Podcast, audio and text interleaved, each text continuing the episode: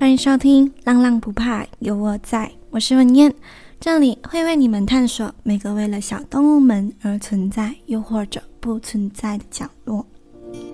今天来到了我们的第二十集，那在今天有一个消息要跟耳朵们通知一下，那就是，嗯、因为我打算要回我家乡，嗯，上一个礼拜。我申请呃居家办公，然后我就回我的家乡，所以在这三个礼拜内，我也不会录音，也不会剪剪片，因为我的家的房间不适合录音啦，会有很多噪音，然后我也不想要一头就忙着节目，然后就牺牲了和家人相处的时间，因为如果我一直持续更新的话，其实几乎是，呃，很少休息时间的，就是一放工回家就要想稿啊、想主题、写稿啊、录音啊，所以这些事情呢会占据我很大的时间，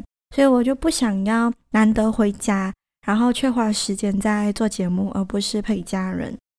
所以呢，我会暂停更新，最久应该也只是一个月。所以耳朵们会有一个月的时间不会听到我的声音，哎，你们还会听到我的声音，你们可以回播就可以听到了，但是你们不会看到浪浪不怕有我在有更新的集数，但是就嗯不用担心，我还是会回来的。虽然都做了大概有四个月，然后听众也没有很多，可以讲其实很少，但是我知道还是有人在听的。然后就跟你们说啊，不用怕，我会回来的。只是希望你们可以等我回来，不要到时候我回来了，然后大家都拜拜了。好，这里就是二十集，跟大家做一个嗯小小的通知。那今天就那么刚好嘛，碰到二十集，就这个数字很漂亮。然后又刚好有一个蛮大的事情要跟耳朵们说，就是刚刚我会停更一个月，所以我就想我。嗯，直接把这个二十集做成一个特辑吧。我讲了那么多别人的故事，我讲了浪浪社会新闻，分享了浪浪冷知识，还有飞喵狗的故事，但是我好像都没有讲过关于我自己的故事。那我就想说，嗯，就趁着这个非常难得的机会。就跟耳朵们分享一下关于我的故事，但当然我肯定不会跟你们讲我的人生经验呐、还是什么鬼呀、因为毕竟是浪浪不怕有我在嘛，所以故事还是得和小动物们扯上关系。所以今天呢，这集主题非常的特别。今天我不说别人的故事，就说说我和自己的毛小孩相遇的故事。那这里。做一个温馨提醒，因为其实我，如果你们有发现到的话，我每次每集讲完前都会做一个结论，然后那个结论都会，嗯、涵盖着我想要带出来的一些信息，一些有意义的信息。但是因为今天这集就纯粹是我的故事，就我自己本人发生过的，我不知道它有没有意义价值的参考，所以如果是。嗯，来听我讲故事是要得到一些意义的话，你们可以按暂停啊。可是如果你是真的很喜欢听我讲故事，真的是我的忠实听众的话，那么你们就继续听下去吧。因为今天这集非常的特别哦，我不会说别人的故事，我是说关于我和我毛小孩相遇的故事。好，那一样，我们还是得休息一会儿。一段音乐后呢，让我为你们带来今天特别的故事。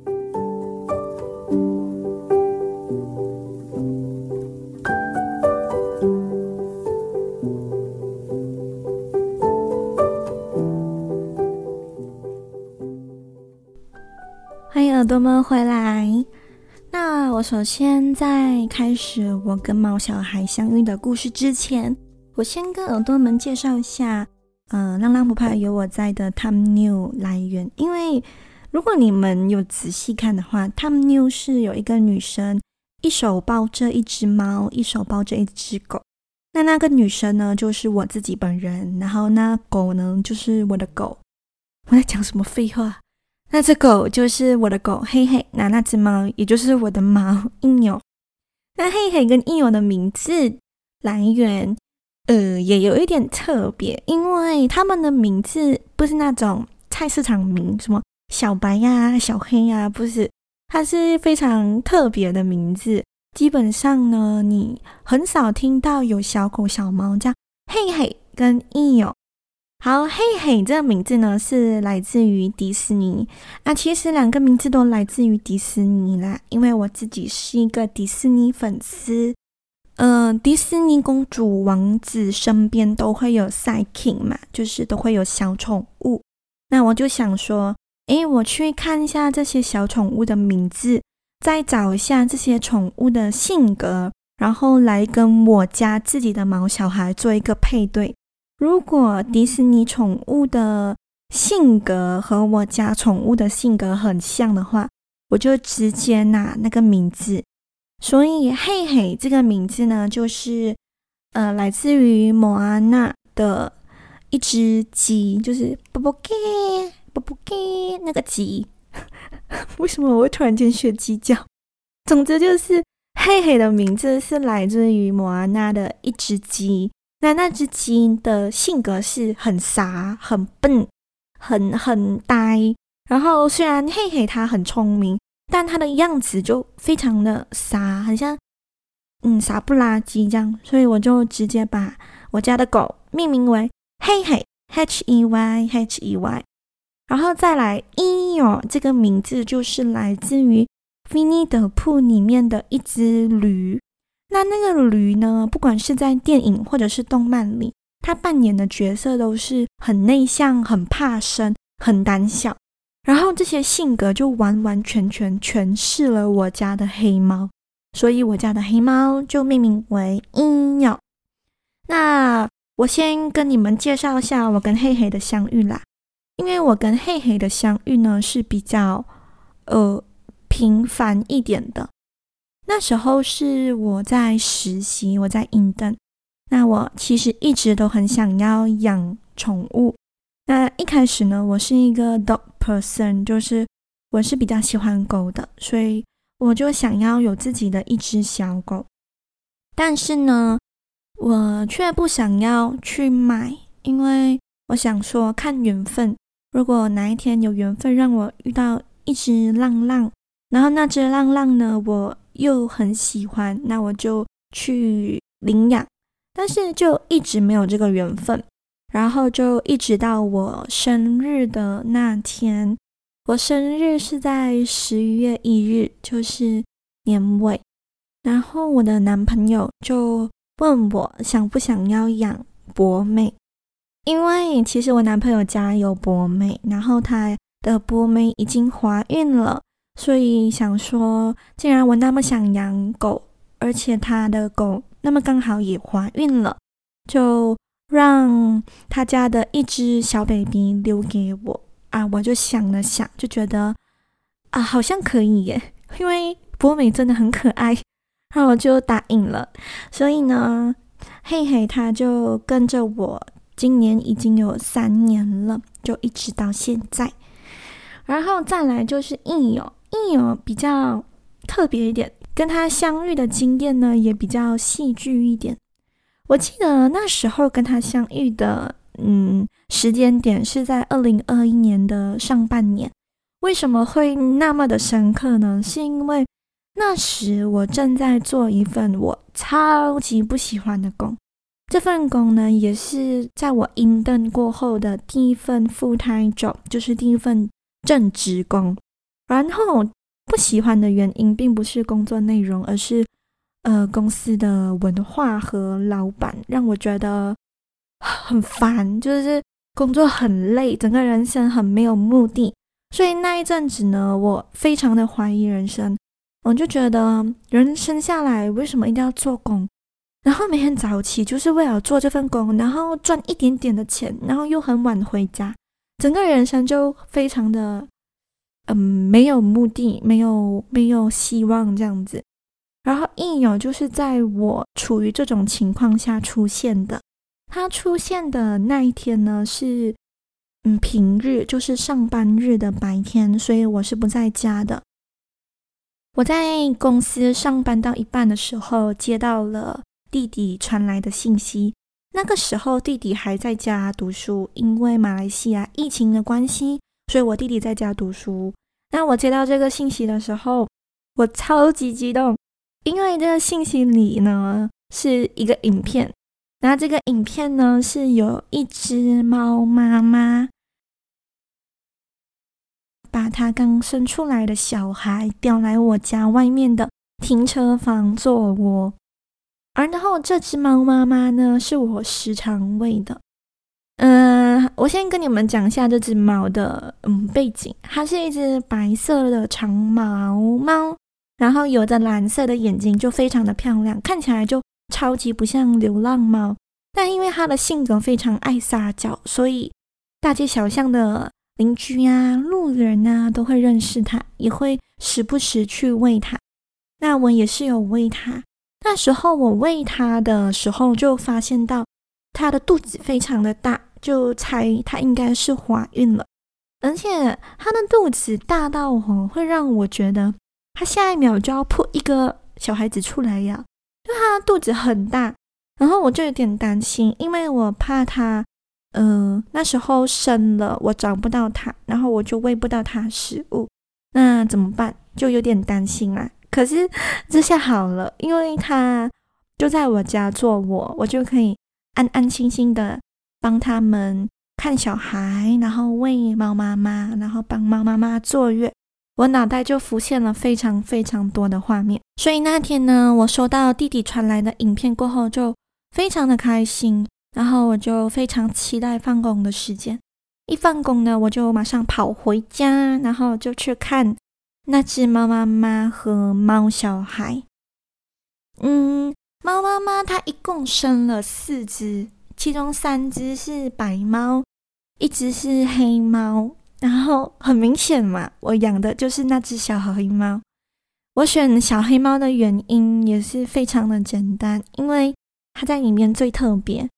平时我去找小黑猫或者小白猫玩的时候呢，那只小黑猫通常都是比较文静一点的，嗯，比较不好动，然后走路也比较摇摇摆摆，就看起来很呆。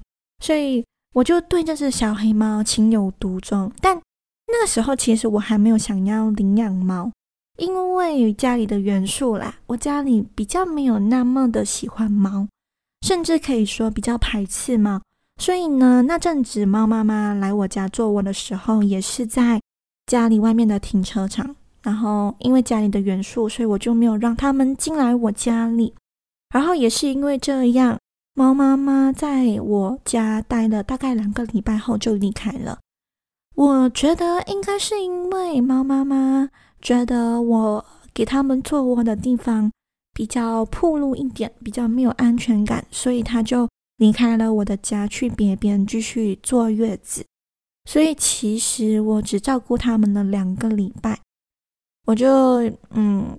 有点灰心啦，毕竟我手把手把他们带了两个礼拜，然后他说再见就再见了，但也没有办法，毕竟他不喜欢我家，我也不可能把猫妈妈拖回来我家嘛，所以我就想说啊，算了吧，可能真的没有缘分，那我就继续过着非常厌恶的日子，继续在那公司上班，然后一直到几个月后，马来西亚的疫情就非常的严重。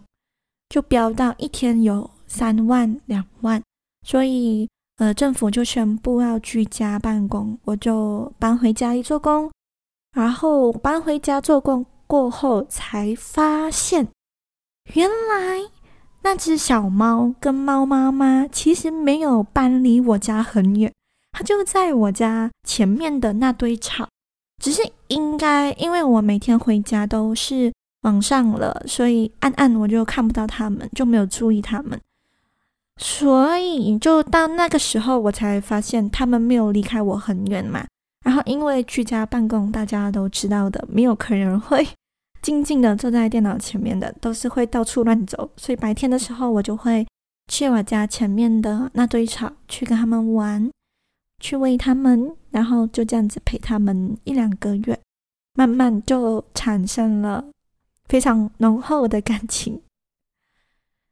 那阵子呢，我就想，我要好好的跟我的家人谈一下，我想要养猫，因为我怕下一秒他们又不见，就好像之前一样，所以我就嗯想说跟我家人说一下，看有没有办法说服他们。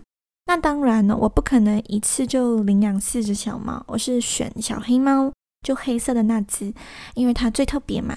但是我的家人在讨论的过程，并没有我想象中的那么顺利，他们还是比较排斥猫一点，所以我就没有太执着的想要领养这只小黑猫。我就想说，如果真的没有办法说服我的父母，我就帮他们找领养人吧，帮这四只小猫找领养人，让他们去好人家。然后我就带着这个想法又过了好几天。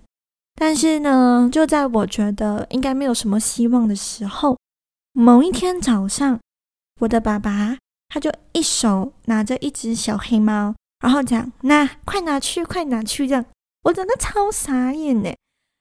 因为其实啊，如果要比较的话啦，我的妈妈好像比较不喜欢猫一点，我的爸爸就比较能够接受。所以，其实那阵子我在跟我的父母谈的时候呢，我跟我妈妈谈的时候不是面对面的，因为我妈妈在新加坡做工，所以我都是跟她呃打电话谈，所以都还来不及跟他面对面谈，这只小黑猫就住来我家了。然后就这样子了，我就有了益友，然后我也觉得很幸运啦，因为我妈妈她并没有我想象中的排斥，而且也慢慢的被益友的可爱感化了，所以现在呢，我的家是完完全全可以接受猫猫跟狗狗的。但是我我这里还是要说一下啦，我并不鼓励各位耳朵们先斩后奏。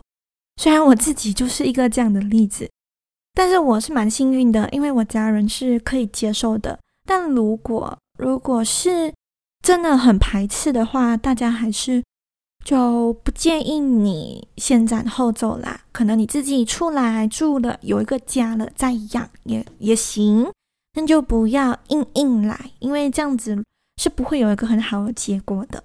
好，以上呢就是我跟益友和嘿嘿相遇的故事。其实我非常感谢跟他们相遇哦，因为我现在就在 K O 一个人做工，我感觉他们就是我的动力，我的朋友，我的陪伴。嗯，我觉得啦，因为我自己是非常的想要开一间。流浪猫狗收容所，但是因为这个生意是完全不赚钱的，根本就是很吃力不讨好的工。如果你没有一点资金、一点成本的话，是不用想的，是不用去开的。所以我一直只是保持着这个梦。但是其实，如果仔细想的话，我现在好像就是在以这个目的去做。其他事情，就比如说，我想要让浪浪的心声、浪浪的故事，让更多人听见。所以呢，我想要开一点收容所，让各位知道，其实收养流浪猫狗，并没有你想的那么糟。但因为我没有钱，所以我没有办法开，我就换一个方法，开了这个 podcast 节目，以声音、以故事的方式，在空中吧。浪浪的心声，浪浪的故事，让各位耳朵听见。虽然到现在为止没有多少听众，但我自己是非常的满足的，因为至少我踏出了一步。所以我就想鼓励各位耳朵们：如果你的梦想非常的遥远，你没有办法去做，那你就把你梦想的目的转成另一种方式去。达到。嗯，就好像我这样，我想要开收容所，但我没有办法，我就转一个方向去开 podcast，因为毕竟 podcast 的成本其实没有很高。好啦，那今天的故事就到这里啦，希望耳朵们听得开心。那在这集结束前呢，我要做一个非常特别的环节，就是我要来念一下耳朵们的留言。虽然只有两个人留言，但我还是要念一下，毕竟二十集嘛，要做点特别的回馈。好，这位耳朵其实是在我四月四日，就是第一集上线的隔天就留言了。那他其实我也知道他是谁，因为他就是我非常忠心的耳朵，就是非常忠心的听众。他几乎在我每一集播出后都会给我一点 reaction，就是会回复我的 IG story，也会跟我讲一下我哪里应该改进啊，哪一集他最喜欢啊，就非常的感谢他啦，因为。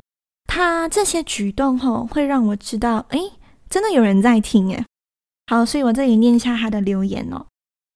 他在四月四日呢留言了以下的信息，他说：“我觉得吧，你介绍自己的时候可以慢点语速，字正腔圆一丢丢，接下来的都很好。节目太短了，我要更多，继续加油。”好，介绍自己，我现在基本上都。没有再介绍自己了吧？然后字正腔圆一丢丢啊，有，我真的有在改进。因为啊，我做了 podcast 才发现我的知跟知、吃跟吃跟思跟诗不是很准呢。所以其实我每一次在打稿的时候，我都会特地去找拼音，因为我所想象的拼音跟它真正的拼音好像有一点不一样。所以其实我有在改进，还是要请耳朵们多多的见谅。然后再来，节目太短了，呃，真的啦，你们应该可以感受到我做节目的时长是 depend on 我的 mood 的，有时候会到三十分钟，然后有时候就会到像上一集是创新纪录十二分钟，所以呢，大家就不要太在意时间，反正。内容很精彩就可以了，是不是？好，接下来这个人呢，他是我的 男朋友，他留言了这则信息，他说：“呃，继续坚持你的梦想，加油。”其实这个留言没有什么好讲的啦，他就是想要给我一点鼓励。好啦，那这一期真的就要结束啦，希望各位耳朵们喜欢今天的分享。那如果喜欢的话，可以给我一个五星好评。那如果你有任何想说的话，可以在 Firstory、Apple Podcast 或者 IG 直接留言，你说的每一句话我都会看哦。那如果你有一点闲钱，可是不知道去哪里花的话，可以在文字说明栏那边点开 Buy Me a Coffee 的 link，在那里呢，你可以选择自己想要赞助的余额，让我可以继续有动力看世界、讲故事哦。那耳朵们，我们一个月后见，希望一个月后你们都还在听。拜呀。